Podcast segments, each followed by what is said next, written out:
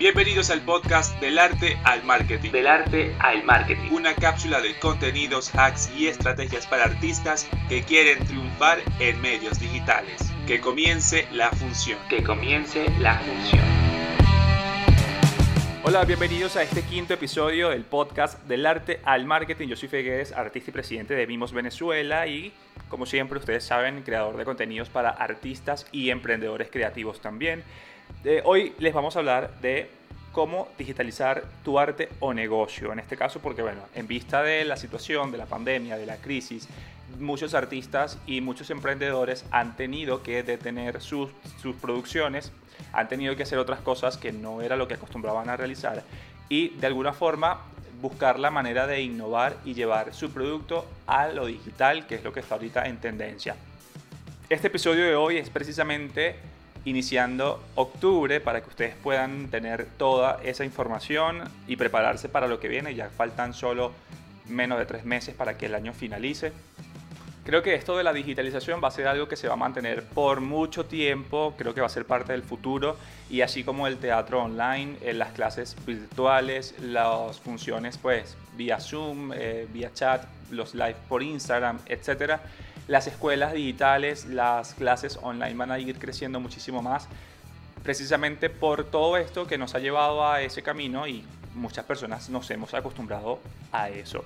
Entonces creo que hay que estar preparados siempre para, es, para, para esa situación y para llevar nuestras marcas o negocios a otro nivel. Bien, vamos a comenzar este tema del quinto episodio de, de este podcast porque varias personas me han preguntado y me han consultado, artistas, incluso músicos, eh, artistas plásticos, actores, colegas que han trabajado conmigo en, varios proyectos, cómo hacen para producir, para vivir, para seguir teniendo ingresos desde lo que saben hacer, porque muchos artistas saben solamente su arte, no muchos tienen otra habilidad, por ejemplo, eh, dominar diseño gráfico, eh, dominar herramientas como las redes sociales, de pronto para, para poder rebuscarse como community managers. Eh, otros artistas saben hacer, pues, o tienen otra habilidad, otra destreza, otra ocupación. Entonces, siempre es bastante importante y creo que también eso es una de las razones que hizo que yo creara este episodio para tratar de apoyar desde mi experiencia este tipo de situaciones y que otras personas también les pueda funcionar y lo puedan aprovechar. Yo decidí digitalizarme hace, hace poco, ¿no? A pesar de que siempre estuve en las redes sociales, pues nunca le había sacado mayor provecho a las redes, sino, o sea, más allá de captar clientes. Eso era el objetivo que para mí tenían las redes sociales hasta principios de este año. Después que pasó la cuarentena, por ejemplo en Venezuela comenzó en marzo eh, y estamos ya en octubre, esta situación pues ha hecho que muchos de nosotros le demos la vuelta a, nuestros negocios, ¿no? Es sacar un producto digital, es buscar la forma de poder dar nuestras clases por otro mecanismo, sin tener contacto físico con personas, sin tener que salir de tus casas, eh, es darle la vuelta a todo esto y ese tipo de cosas pues me despertaron la curiosidad de poder implementar el marketing dentro de mi arte dentro de mis habilidades. Y eso fue lo que realicé. Justamente hoy vamos a hablar de eso y comenzamos con lo primero. Primero, antes de decidir digitalizar nuestro negocio, tenemos que hacer primero un análisis de lo que hacemos. Un análisis de nuestra marca, un análisis de nuestro negocio, un análisis de eso que a nosotros nos va a permitir pues ofrecerle un beneficio a un usuario, a un cliente, a un público, a una audiencia, como ustedes lo quieran, lo quieran ver. Pero sí es importante poder analizar en qué estatus estamos, porque de eso va a depender las acciones que vamos a determinar. Si, por ejemplo, nuestra marca está bien posicionada o si nuestro trabajo es reconocido, va a ser un poco más sencillo poder vender cualquier cosa que vayamos a ofrecer relacionado con lo que las personas saben que nosotros hacemos. ¿Sí? Porque, por ejemplo, en mi cuenta personal muchas personas sabían sobre el arte de la pantomima, que es lo que yo vengo ejecutando desde hace casi 8 años, más de 8 años, perdón. Pero esta cuarentena me hizo llevar mis conocimientos de marketing para artistas. Algo totalmente diferente. ¿Qué hice yo? Antes de yo decidir lanzar esto, pues yo tuve que prepararme bien, comenzar a crear contenido para que esas personas empezaran a ver mi contenido de marketing para artistas y todas las cosas que yo pudiese ir sacando de aquí en adelante, pues eh, ellos sintieran esa confianza de poder comprarla, de poder participar, de poder interactuar conmigo, en fin. ¿Qué hubiese pasado si yo de un día para otro, las personas viendo mi contenido de mimo, al día siguiente yo aparezco con un curso, tengo un curso de marketing digital para artistas? Pues posiblemente las personas se van a quedar así como que, ¿qué pasa si tú eres un mimo? ¿Qué haces tú? No es lo que tú haces, eres un loco, estás allí buscando qué hacer para ganar plata. Entonces, esas son las cosas que nosotros tenemos que evitar. Si nuestro, nuestra marca está bien posicionada sobre eso que vamos a ofrecer, fino, es mucho más fácil. Pero si no, hay que determinar estrategias o tácticas para que nos permitan pues llegar al público de una mejor forma. Yo tuve que bueno, crear contenido, un plan de marketing durante tres meses, tuve que hacer publicaciones, eh, anuncios de publicidad en, Instagram y Facebook. Tuve que compartir mis contenidos en grupos relacionados con el nicho que estaba eh, eh, buscando o esperando captar. Y ese tipo de cosas son las que nosotros tenemos que evaluar. Por otro lado, quisiera hablarles de que tienen que crear una idea para que la puedan llevar a digital. Por ejemplo, ustedes seguramente tienen un producto o un servicio estrella, que es el producto o servicio que más les solicitan a ustedes, sobre todo los emprendedores que son muy creativos, que siempre están haciendo algo nuevo, tratando de generar un nuevo producto, un nuevo servicio, pues ese producto o ese servicio que más les solicitan, pues ese va a ser el producto que ustedes deben buscar la manera de llevar a digital o ese servicio, ¿ok? Después de tres meses yo estuve realizando pues mi plan de marketing de contenidos y yo decidí hacer asesorías para artistas, decidí además por el lado de la pantomima versionar uno de mis, de mis servicios estrellas, que era la entrega de sorpresas, eh, que yo antes hacía presencialmente, hacía un show que llevaba a una oficina, a una casa, a un restaurante, a cualquier espacio donde me contrataran y entregaba un detalle después de hacer una rutina de pantomima. Ese servicio yo lo llevé a digital yo saqué un producto donde las personas podían personalizar tanto la música, tanto el contenido, los mensajes, los videos, las fotografías, los colores, para que ellos pudiesen enviar a distancia un saludo, una sorpresa, una invitación, un mensaje a esa persona especial.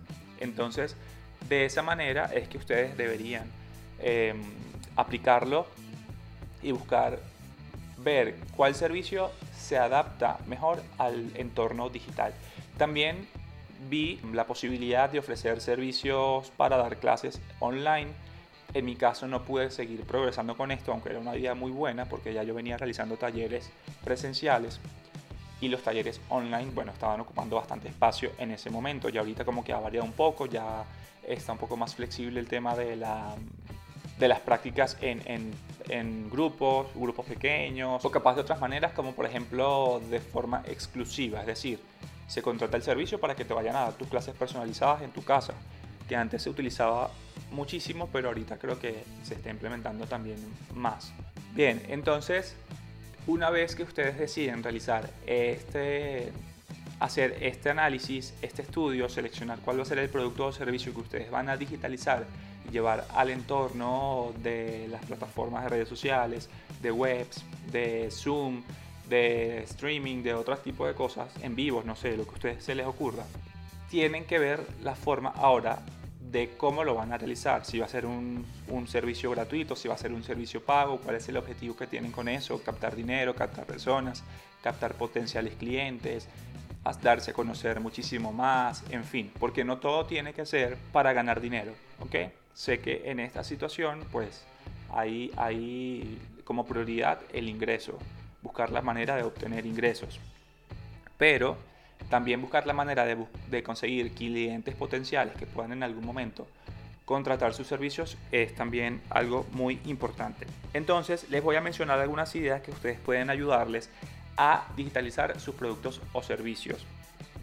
Por primer lado, ustedes pueden realizar un videoblogging escénico que puede ser, por ejemplo, un reportaje de algo que ustedes realicen, de ustedes, que, algo que ustedes hagan. Esto es como para que ustedes puedan difundir eso que, en lo que son expertos, en lo que son buenos, mostrar alguna función de teatro, mostrar algún, algún reportaje de prensa, de televisión que haya salido sobre eso que ustedes hacen. Y eso va a hacer que su producto poco a poco se dé a conocer y que las personas quieran contratar ese producto o ese servicio. La mayoría de los videoblogging están en YouTube, están en sitios web, pero como, la, como muchos de los artistas y emprendedores creativos no tienen esas plataformas todavía, o canales de YouTube, o, webs, etcétera, pueden igual aplicarlo a sus redes sociales. No hay ningún problema con eso porque, ajá, por algo tenemos que empezar y, siempre todos los artistas tenemos eh, las redes sociales como esa ventanita que nos difunde y que nos da promoción de manera orgánica. Clases virtuales son algo que ustedes deberían probar. Si ustedes tienen algún talento, alguna habilidad que de verdad los destaca de otras personas, que les permite tener un diferenciador en la calidad de su técnica, de su trabajo, de su experiencia, den clases virtuales, aprovechen las plataformas como Zoom, como Google Meet. Hay, otras que ahorita no recuerdo, pero que les permite tener contacto por computadora para que otras personas puedan disfrutar sus contenidos. Zoom tiene la ventaja que es gratuito, o sea, es gratuito hasta, cierta, hasta cierto punto, ¿no? Porque pueden tener una sesión libre durante 45 minutos para la cantidad de personas que quieran. Creo que son máximo 100. Pero es algo, o sea, si ustedes se planifican una clase de 45 minutos donde puedan dar contenidos por varios días, pues pueden planificar un programa de 5 días, de una semana, 15 días, qué sé yo, el tiempo que ustedes quieran, donde diariamente dedican 45 minutos para que esa persona reciba sus clases. Eso es muy importante. Por otro lado, también pues aprovechar toda esta plataforma ya después de 45 minutos y después de tres personas ustedes tienen que pagar algo porque bueno es la forma de monetizar de, la herramienta Zoom. También pueden tener clases virtuales no grabadas no tiene que ser a juro en, en vivo.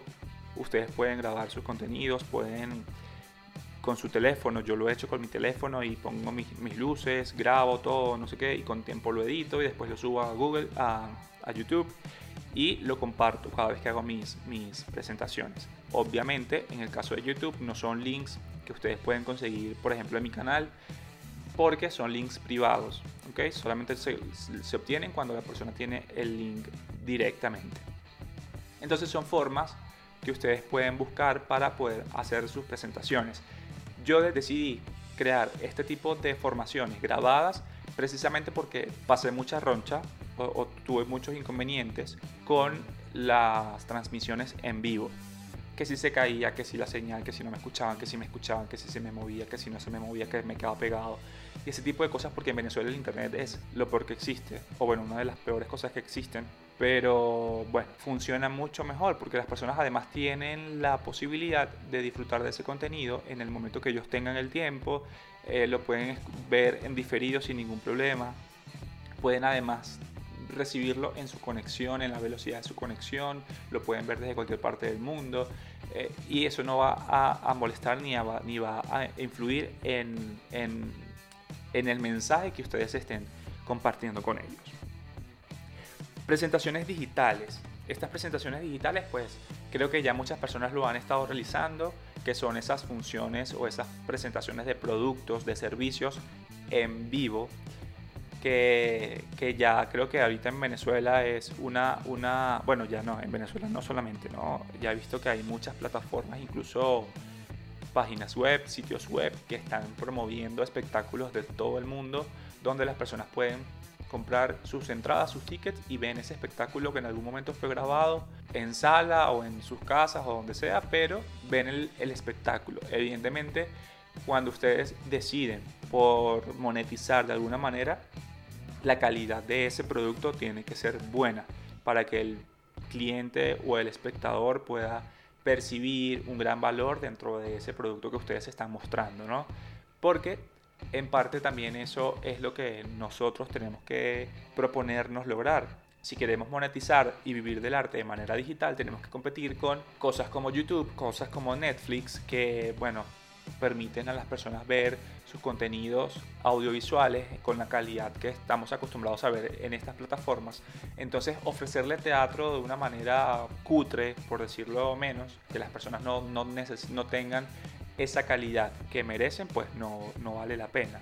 ¿no? A pesar de que sea producto de una crisis, producto de, de algo que estamos haciendo como para sobrevivir, en fin, ¿no? Pero hay que buscar la forma de poder hacerlo, de que las personas puedan ver una calidad, jugar con las tomas, jugar con los planos, jugar con la edición, jugar con la musicalización, todo ese tipo de cosas influye muchísimo. Existen también la posibilidad o los formatos como audiolibros, pueden hacer también podcast.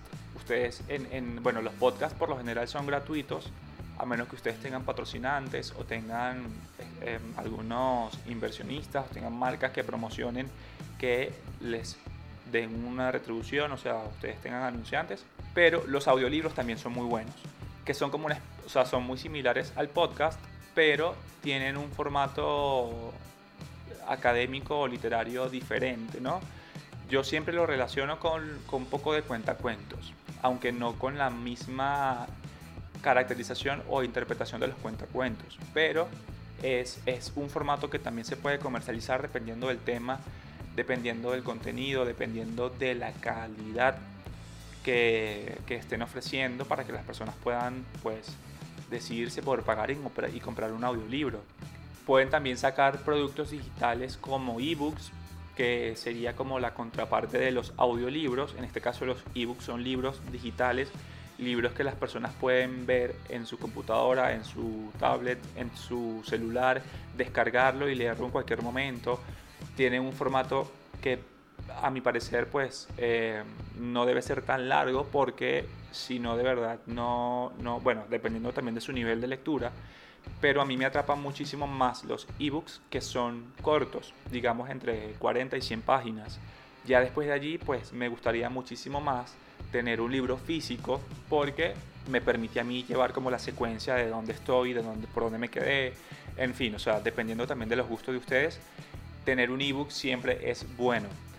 Generalmente los ebooks son gratuitos si tienen menos de 50 páginas. Si tienen más de 50 páginas ustedes pueden cobrar por ese ebook y también dependiendo de la calidad de ese ebook, de la calidad de la información, que sea información que las personas no encuentren tan fácilmente en internet, en las redes sociales, en, en YouTube, en fin, que sea un contenido que de verdad parezca ser distinto, que parezca tener un aporte, una autenticidad bastante clara y definida, eso es buenísimo. Yo tengo un ebook que incluso pueden descargar en mi sitio web, fegues.com, allí está un ebook de 32 ideas de formatos para su contenido, de verdad que allí apliqué los formatos que me funcionaron, 32 de ellos, que me funcionaron durante un plan de contenidos de tres meses.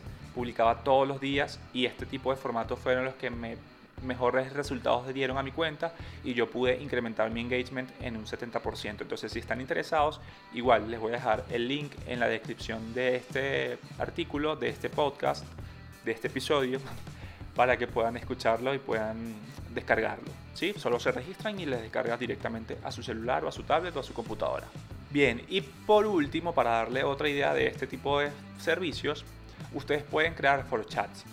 Yo ahorita estoy creando un ciclo de foro chats que son cuatro clases o cuatro foros donde hablaremos de un tema distinto en cada foro eh, relacionado con marketing, con marketing, perdón, con emprendimiento, con abordaje social, con organización y productividad, que son cosas que yo considero que en buena medida es de interés para los artistas y los emprendedores creativos. ¿no? Entonces yo desde mi experiencia quiero compartirlo para que ustedes puedan sacarle mejores beneficios a su marca y todo esto. Es totalmente gratis. Sin embargo, los foro chats no tienen que ser gratis a juro. Ustedes pueden cobrar un porcentaje, pueden cobrar un, no sé, una inscripción, un, un aporte de lo que ustedes consideren que tiene valor su foro chat, también dependiendo de la duración, de la calidad del contenido, porque eso es muy importante siempre.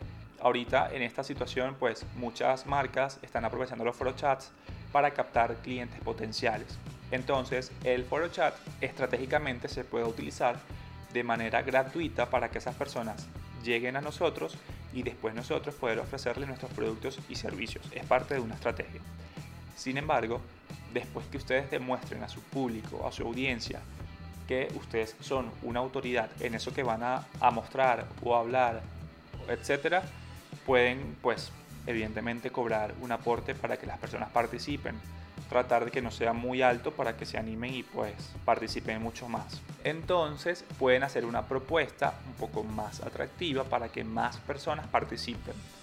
Bajar los costos del, del, producto o del servicio para que se inscriban más personas. ¿sí? Y ganar por volumen que también es una forma válida de, obtener ingresos en este tipo de ofertas. Bien, por esta parte, esto es lo que les quería decir, son ideas que funcionan mucho, yo casi todas las he aplicado y tienen sus beneficios, tienen sus pros y sus contras, evidentemente siempre lean, investiguen, si van a hacer algo, vean cómo es, entren a, otros, a otras actividades, revisen cómo otros lo están haciendo para que también les sirva de referencia a ustedes y así pues no, no haya algún inconveniente o algún desconocimiento con relación a esto tienen que capacitarse y tienen que seleccionar las plataformas que van a utilizar.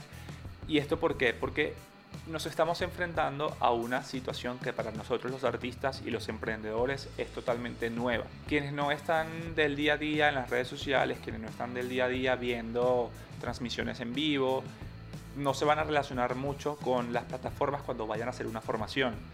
A mí me pasó una experiencia bastante graciosa porque yo hice un show, el primer show que hice por Zoom fue como en el primer mes de la cuarentena. Y yo decía, bueno, sí, está bien, yo lo puedo hacer, no hay problema. Obviamente para mí era algo nuevo, como un mimo va, iba a llevar una actividad durante 45 minutos sin hablar, sin que las personas se aburrieran, porque no es lo mismo ver un show en una pantalla que verlo en vivo, en fin, hubo muchas, muchas variables allí, pero afortunadamente todo resultó muy bien, todo estuvo chévere, pero yo no había tomado el tiempo de probar cómo funcionaba Zoom. Y tenía un tiempo de entrada, como les comenté, o sea, Zoom tiene un límite de tiempo de 45 minutos en la versión gratuita. Entonces esto hizo que yo no supiera al momento de entrar qué botón tenía que darle, además que no estaba traducido el, el el programa, no había leído muy bien, o sea, había como un texto muy largo, yo identifiqué pocas palabras, pero era un poco complicado, ¿no? Entonces me tuve que salir de la aplicación, entrar por el sitio web que sí estaba en español y poder continuar con la actividad. Eso me quitó 10 minutos me quitó 10 minutos que al final no se pudieron reponer porque se cayó la conexión cuando se, acabaron, cuando se acabó el tiempo. O sea, llega a los 45 minutos y se tumba. Entonces yo desde ese momento dije, no, es que esto no puede pasar. O sea, si me piden otro servicio, yo no puedo estar todo perdido al momento de cómo entrar, cómo conectarme, cómo configurar mi cámara, en fin. Y fui haciendo poco a poco algunos entrenamientos por Zoom. Después me llevó otra experiencia que también me enseñó muchísimo y pues yo fui aprendiendo de esa forma, ¿no? Y cada vez que me entraba en Zoom tenía una nueva, un nuevo conocimiento, una nueva forma de aprender, de probar, de, de experimentar esa plataforma. También una vez probé con Google Meet, por si acaso Zoom fallaba, tener a Google Meet como una segunda opción. Yo prefiero Zoom, pero Google Meet también tiene sus, sus beneficios, ¿no? Tiene sus, sus ventajas en comparación con Zoom, que bueno, ya pueden luego buscarlo por, por internet. Entonces, allí está, en esto que les acabo de comentar, está la forma que les hace vivir a ustedes una experiencia de usuario diferente. Algo que a la persona pues le agrade entrar, que no se le sea tan difícil, tan complicado, que sea sencillo para ellos, que no lo lleve como por un camino tan largo, sino que miren, entren acá, este es el link, este es el enlace, dejen su correo, les llega toda la información al correo, allí en el correo está el link directo, en fin, que sea un, proceso sencillo, que las personas de verdad se sientan a gusto con esa experiencia.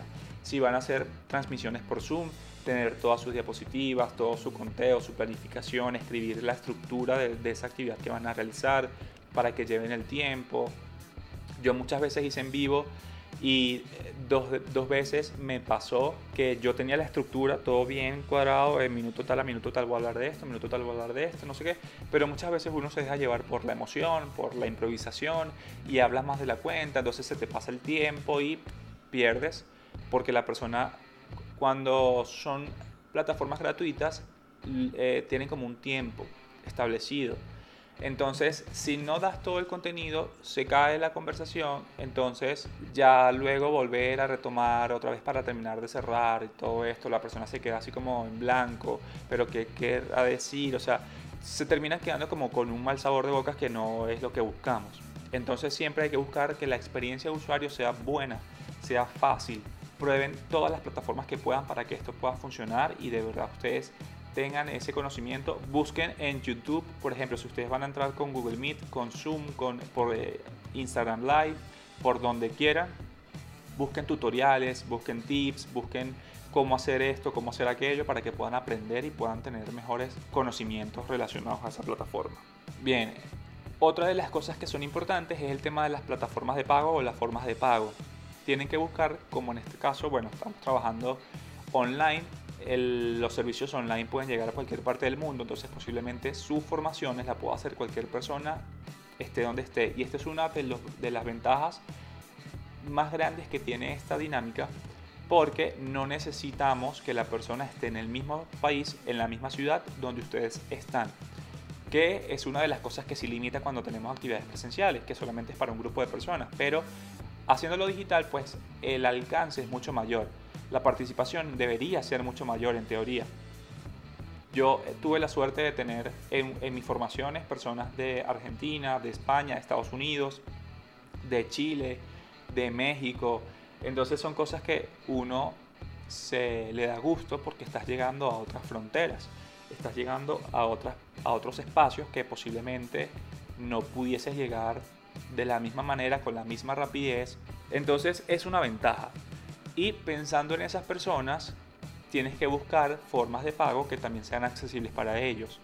Métodos como PayPal, métodos como eh, pasarelas de pago que permitan a las personas pagar con tarjeta de crédito, pagar con tarjeta de débito, las personas que están en, en tu mismo país que puedan pagar con tu moneda nacional, pero facilitándoles a ellos también como que el proceso, dejándoles toda la información totalmente clara, porque medios ustedes van a cobrar, que incluye ese costo del pago que están haciendo para que las personas estén muy claras de lo que están pagando, ¿no? Para que al momento de hacer la formación o de, de contratar el producto o servicio sepan que van a recibir a cambio de ese pago que están haciendo, bien sea mucho o poco, pero creo que es bastante importante que lo tomen en cuenta también.